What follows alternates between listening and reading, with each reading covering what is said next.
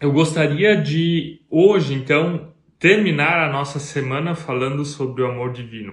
Nós já falamos sobre quatro outros temas que precisam ser ativados na nossa vida, no nosso relacionamento, para que a gente também tenha esse amor integral. Nós falamos do amor próprio lá na segunda-feira, do amor sexual na terça-feira, do amor relacional na quarta-feira e ontem nós falamos ainda do amor material, do amor em relação ao dinheiro, como lidar com os bens materiais. E hoje nós queremos falar do mais importante deles, que é o amor de Deus, o amor divino. Sem o amor de Deus, sem o amor divino, não é possível viver nenhum desses outros tipos de amores. Sem aquilo que Deus faz na nossa vida, não é possível ter um relacionamento sexual legal não é possível ter uma situação financeira legal, não é possível ter amor próprio legal, não é possível ter uma vida de casal, uma vida relacional legal. Por isso, ele é o fundamento desses quatro tipos de amores dos quais nós falamos. Na Bíblia, esse amor aparece várias vezes, principalmente no Novo Testamento, e ele tem um nome. O Novo Testamento foi escrito em grego, e esse nome é o ágape, que é um termo, na verdade, cristão, na época em que Jesus vivia. Esse termo ele foi criado basicamente dentro do, do mundo bíblico. E esse amor, ele tem uma característica bem, bem diferente dos outros tipos de amores. Por exemplo, o amor entre um homem e uma mulher é chamado do amor eros, que talvez seja paixão, que faz com que os dois tenham aquele sentimento bem forte de um em relação ao outro, daquele sentimento de que faz com que você veja coraçõezinhos voando por aí. E o amor de Deus, esse amor ágape, ele é um pouco diferente. Ele não tem esse sentimento forte na sua raiz, no seu princípio. Mas ele tem outra coisa, ele tem a decisão como a sua raiz. Uma decisão de amar que me leva a atos de amor que me leva ao sentimento de fazer algo pela outra pessoa. O amor de Deus é justamente isso, é uma decisão que Deus tem por nós e não um sentimento. Tanto é que Jesus, lá na hora da, da morte dele na cruz, ele diz: Meu Deus, meu Deus, por que, que você me abandonasse? Se for da tua vontade, tira de mim esse cálice. Jesus está dizendo o quê? Ele está dizendo que ele não está morrendo de paixão por nós, mas ele sabe que aquilo que ele tem que fazer é a coisa certa a ser feita. Então ele toma uma decisão de amor. E se a gente entende esse princípio, é isso que a gente precisa num relacionamento. Não é só o sentimento, aquele fogo, aquela paixão, mas decidir amar a outra pessoa nos momentos onde as coisas estão bem ruins no momento onde nós estamos diante das cruzes do nosso relacionamento, onde a gente também tem vontade de dizer, quero abandonar tudo isso aqui. Mas ainda assim permanecer casado, ainda assim permanecer com a outra pessoa, mesmo que o sentimento naquele momento não está ali. Vocês conhecem alguns famosos, né? Por exemplo, o Whindersson Nunes e a Luísa Sonza, eles estavam apaixonados, casaram e se separaram porque não estou criticando agora pessoas que passaram por um divórcio, só estou querendo exemplificar no sentido de que quando a paixão, quando o sentimento passa, não tem mais sentido em estar juntos. Mas quando a gente inclui o amor divino, o amor de Deus na nossa vida, no nosso relacionamento, quando a paixão passa, vem a decisão de amar outra pessoa. E quando a gente decide amar outra pessoa, a gente consegue suportar crises, consegue suportar dificuldades e aqueles momentos onde a gente não está mais apaixonado, onde a gente não está com aquele sentimento forte pela outra pessoa. Por isso, a característica principal do amor de Deus é a decisão de amar e não o sentimento. E quando a gente entende isso, o relacionamento fica mais fácil. E a gente também tem mais confiança no nosso cônjuge, porque a gente sabe que quando os nossos sentimentos oscilarem, e eles vão oscilar, a nossa decisão de estar junto com a pessoa ela permanece. E essa é a primeira característica do amor de Deus, que é o amor de Jesus.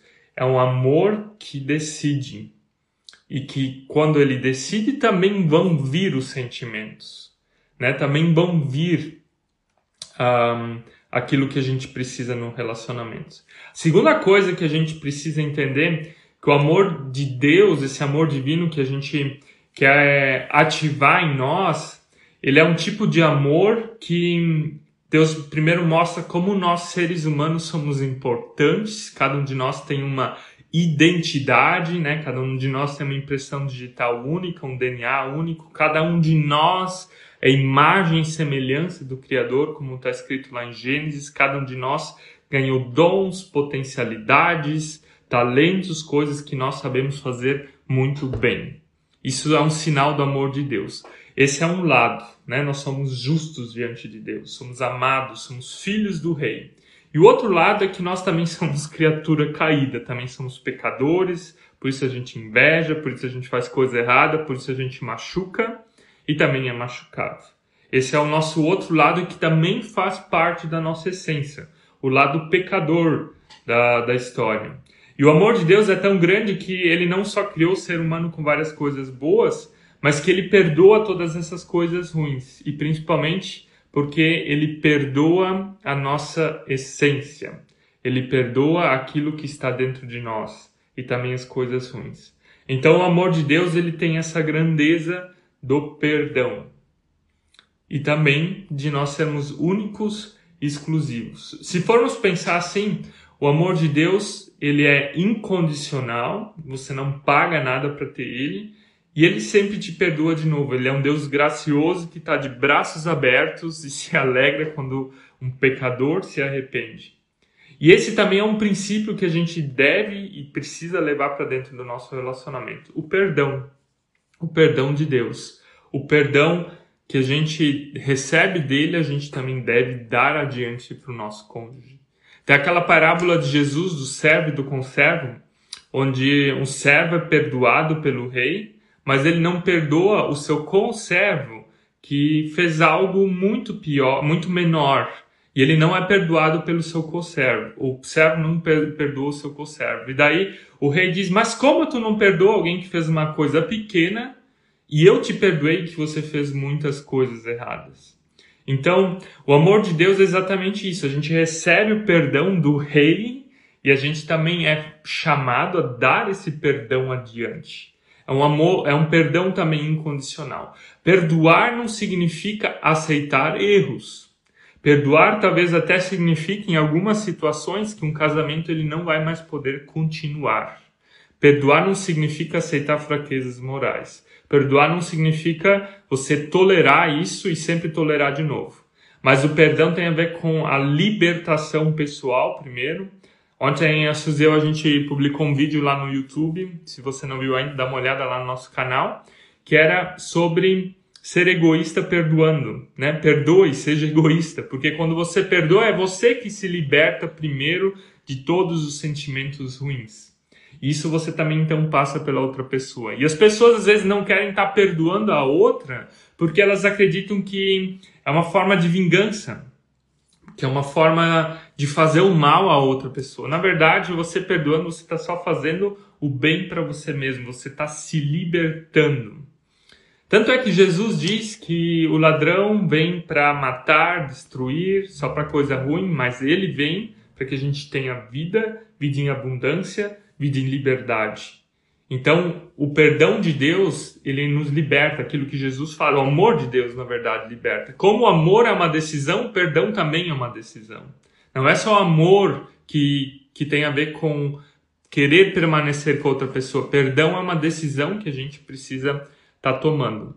Então, perdoe primeiro porque você mesmo precisa disso, se libertar de feridas, de mágoas. Perdoe porque Deus te perdoou. Perdoe porque você vai ser uma pessoa mais leve. Tanto é que a ciência ela nos diz que pessoas que perdoam elas têm menos probabilidade de doenças.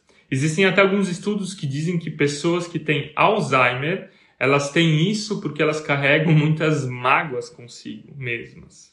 Então, o perdão ele libera todo esse lixo emocional que às vezes está dentro de nós, não só emocional, mas também espiritual.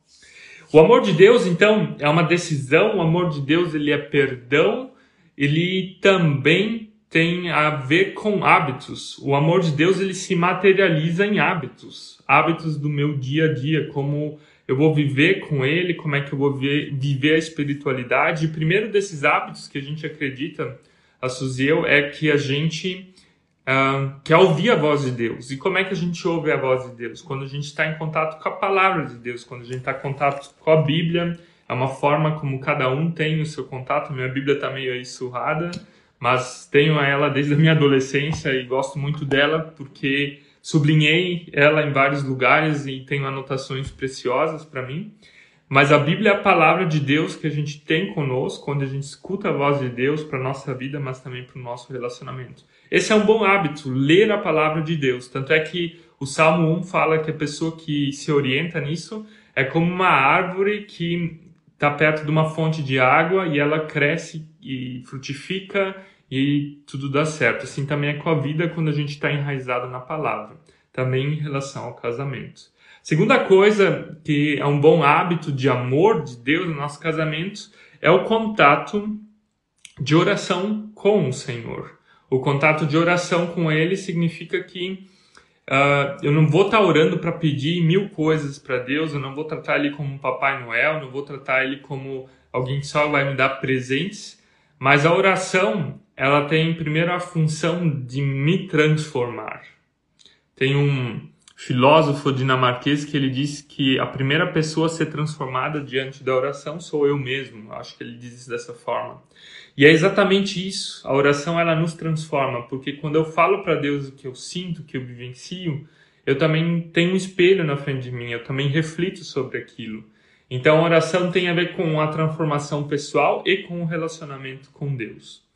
Outra coisa legal do amor de Deus é que ele ele precisa se tornar prático, né? Não é só uma coisa da minha cabeça, das minhas emoções, mas ele se transforma em atitudes significa que eu vou levar esse amor adiante. Eu vou transformar, então, o meu casamento com esse amor de Deus.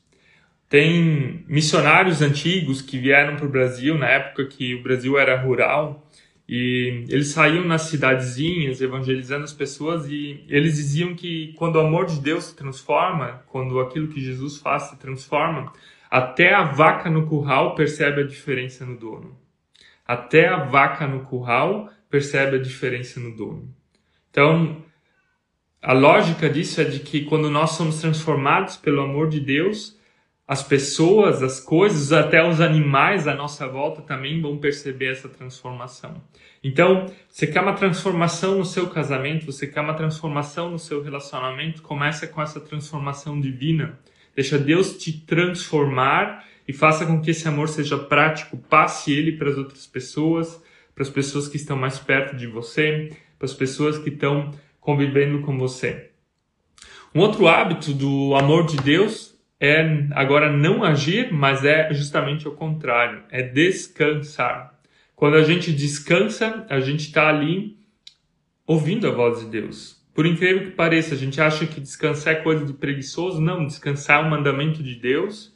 E aqui eu não estou falando de igreja, estou falando de, do que Deus diz, né? Ele mesmo descansou no sétimo dia, ele colocou isso como um mandamento, está ali nos dez mandamentos. Os israelitas viviam o descanso de uma forma bem diferente, bem especial, no qual cada um deles um, tinha a função de cuidar da própria terra, de deixar ela descansando durante sete anos. Então, o descanso ele tem muito mais a ver com silenciar diante de Deus para escutar o seu amor. E sabe, eu acredito que muitas vezes a gente não está escutando mais a Deus, não está conseguindo ver o amor de Deus porque a gente está ligado o tempo todo, né? Porque a gente está nas redes sociais o tempo todo sendo bombardeado sempre com um novo story ou com uma nova postagem ou com um novo vídeo ou com um novo TikTok ou Reels e, e, e as informações vão rodando e pessoas estão querendo coisas de nós, a gente está ali o tempo todo ligado. Mas se a gente quer ligar, se a gente quer ativar o amor de Deus, a gente tem que primeiro se desligar para todo esse entorno e se silenciar na presença dele. E isso nos sintoniza de novo com ele. Então, isso tem a ver com bons hábitos do amor de Deus. Ouvir a palavra dele, estar orando, sendo prático, né, levando esse amor adiante, mas também silenciando na presença dele. E ao mesmo tempo, uma quarta coisa assim que o amor de Deus faz, ou como a gente ativa ele, ele nos ajuda a gerenciar, gerenciar as nossas emoções. O apóstolo Paulo, lá na carta aos Gálatas, ele diz que o fruto do Espírito Santo é amor, eu leio aqui versículo 22, é amor, alegria, paz, paciência, amabilidade, bondade, fidelidade, mansidão e domínio próprio. Contra essas coisas não há lei. Então, o apóstolo Paulo deixa aqui bem claro que quando nós acreditamos nesse Deus, quando Jesus mora em nós, o Espírito Santo vem em nós, o que ele traz para fora de nós são os seus frutos e são tudo coisas emocionais que ele que ele mencionou aqui. Ou seja, ele nos ajuda a gerenciar bem as nossas emoções, a gerenciar bem o nosso dia a dia, a gerenciar bem situações de vida difícil. E eu acredito que a maioria dos problemas que a gente tem na nossa vida, os problemas são emocionais que a gente não sabe lidar com aquilo que a gente sente. Os problemas não são financeiros, os problemas não são sexuais, os problemas não são as brigas, o problema uh, não é o amor próprio, como a gente viu nas outras lives. Mas o problema é quando a gente não aceita e não sabe lidar com as nossas emoções. E quando Deus vem e faz morada em nós, Ele também transforma as nossas emoções. Ele transforma aquilo que a gente sente que influencia a forma como a gente vai falar com o nosso cônjuge, que influencia a forma como eu vou lidar com o dinheiro, que influencia até a forma como eu vou estar na cama com meu cônjuge, influencia a forma como eu me vejo e como eu me amo como pessoa. Então, o amor de Deus, ele transforma todo o meu emocional, ele transforma o meu emocional que me leva a bons, boas atitudes e, e boas atitudes e boas emoções. Uma quinta coisa que o amor de Deus faz é que ele restaura e reconstrói histórias.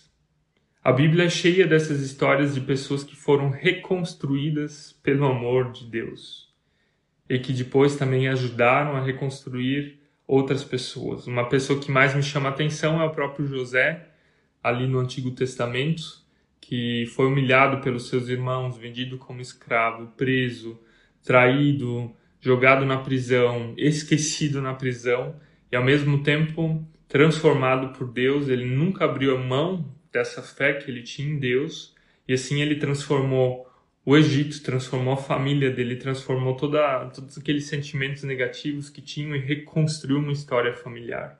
E o amor de Deus tem esse poder também na tua vida, de reconstruir a tua história, de reconstruir a tua história familiar, o teu casamento, o teu relacionamento naquelas áreas que, que não estão legais. O amor de Deus, ele simplesmente quer te preencher com isso e te ajudar a reconstruir. Então, creia, creia que o amor de Deus, ele pode e deve reconstruir a sua história. Eu quero chegar no final com o último ponto de que o amor de Deus ele não desiste, mas é um amor que persiste. É um amor que persiste na dificuldade. Deus não vê o ser humano como um chiclete, quando ele perde o gosto ele joga fora. Se a gente olha para a história dele lá no Antigo Testamento, o povo de Israel sempre esquece Deus de novo. E Deus sempre tenta achar o seu povo, nem que seja até por meio do castigo, mas o castigo é uma faceta do amor de Deus. Mas ele vai lá, tenta sempre de novo e de novo e de novo reconquistar o amor do seu povo. Então, queria te dar isso também como uma palavra de, do amor de Deus. É um amor que não desiste por qualquer coisa, mas é um amor que persiste e que ele persiste até as últimas consequências. Às vezes esse amor também precisa castigar, às vezes esse amor também precisa ser radical, mas ele persiste até o final.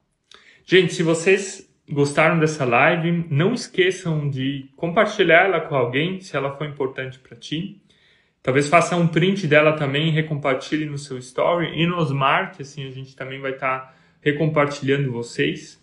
E a gente deseja realmente, Suzy e eu, que você possa estar ativando o amor na sua vida. O amor próprio, o amor sexual, o amor relacional, o amor material e aqui o mais importante, o amor de Deus. E esse a gente ativa quando a gente convida a Jesus para fazer parte de nós. E Jesus é aquele que preenche aquele vazio que às vezes a gente tem, que é tão grande hein, que a gente não sabe com o que preencher. Mas Ele é aquele que preenche e é aquele que nos faz um, sentido. Deus te abençoe, Deus abençoe todo mundo que ainda for assistir esse vídeo e nós desejamos para vocês um abençoado final de semana, uma abençoada sexta-feira. Valeu, amém.